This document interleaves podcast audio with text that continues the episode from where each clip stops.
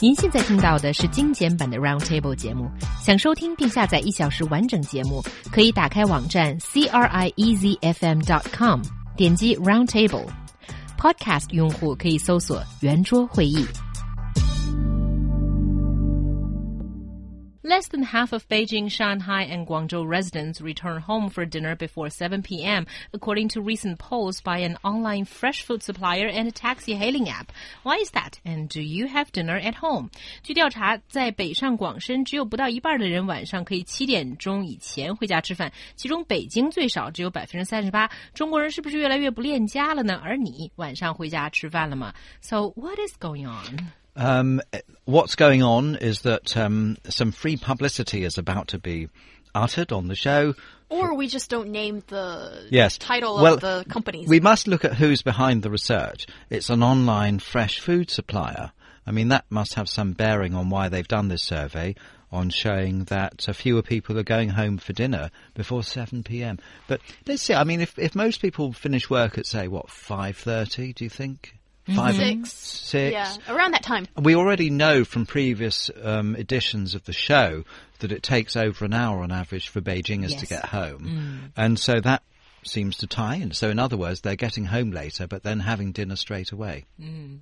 Yeah, and also um, in second and third tier cities, 58% of the residents or the respondents really uh, chose to have dinner at home. So it seems like, you know, maybe it's the long commuting hours mm. and the distance and the faster pace of life in first tier cities that is stopping people from eating at home. And just a little bit of personal uh, account here. I think sometimes after a long day of work, when you finally reach home, okay, I personally sometimes just want to drop dead on my on my bed and do nothing. Yeah. So you know, and, and the concept of cooking, it's just it's too much work. It's a, an alien concept to you, isn't it? Well, luckily I I stay with my parents, and um, you know, so they can usually help mm. me. This is interesting what you said, actually. I mean, the younger people are, it seems the less willing they are to go home for dinner. 63% of the post 70s people um, and 58% of the post 80s people want to return home for dinner, but only 41% of the post 90s generation choose to have dinner at home. This is where China's got a tremendous advantage over, I think, most European countries, because um, here in European countries we've only got two levels of eating out. It's either McDonald's, to put it bluntly, or um, or that kind of fast food mm-hmm. place, right?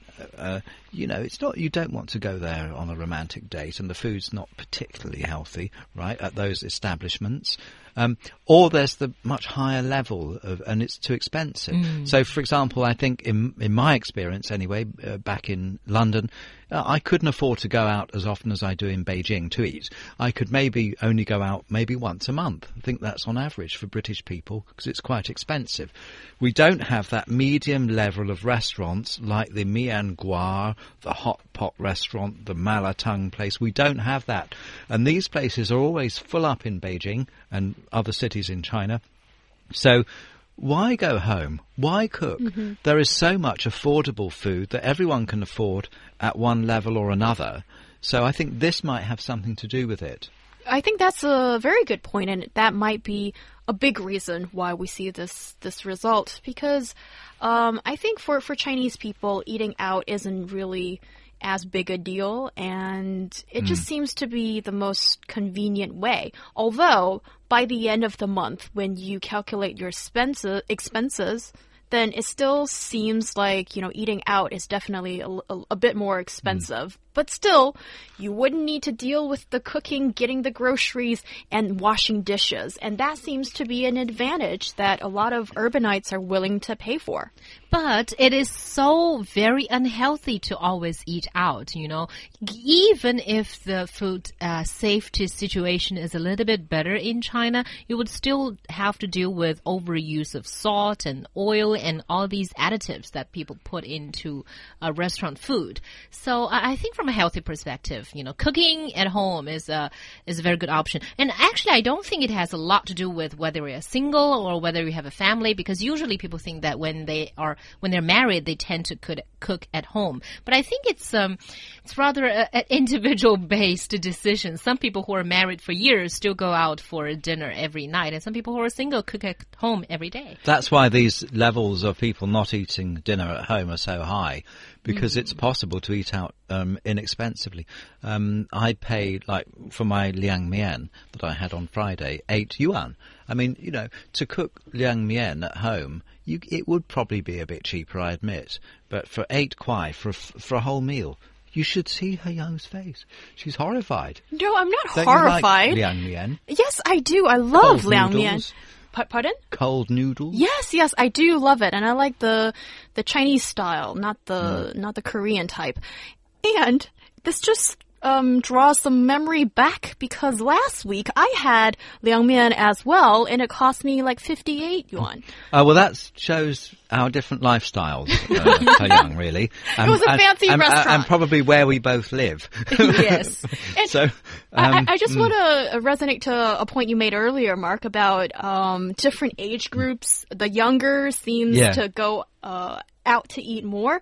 It's called a social life, everyone.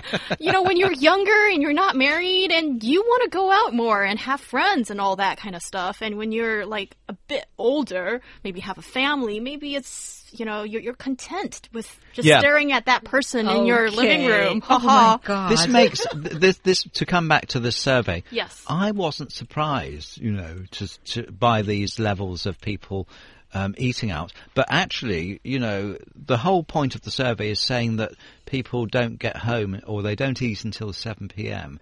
I don't think that's surprising at all, really.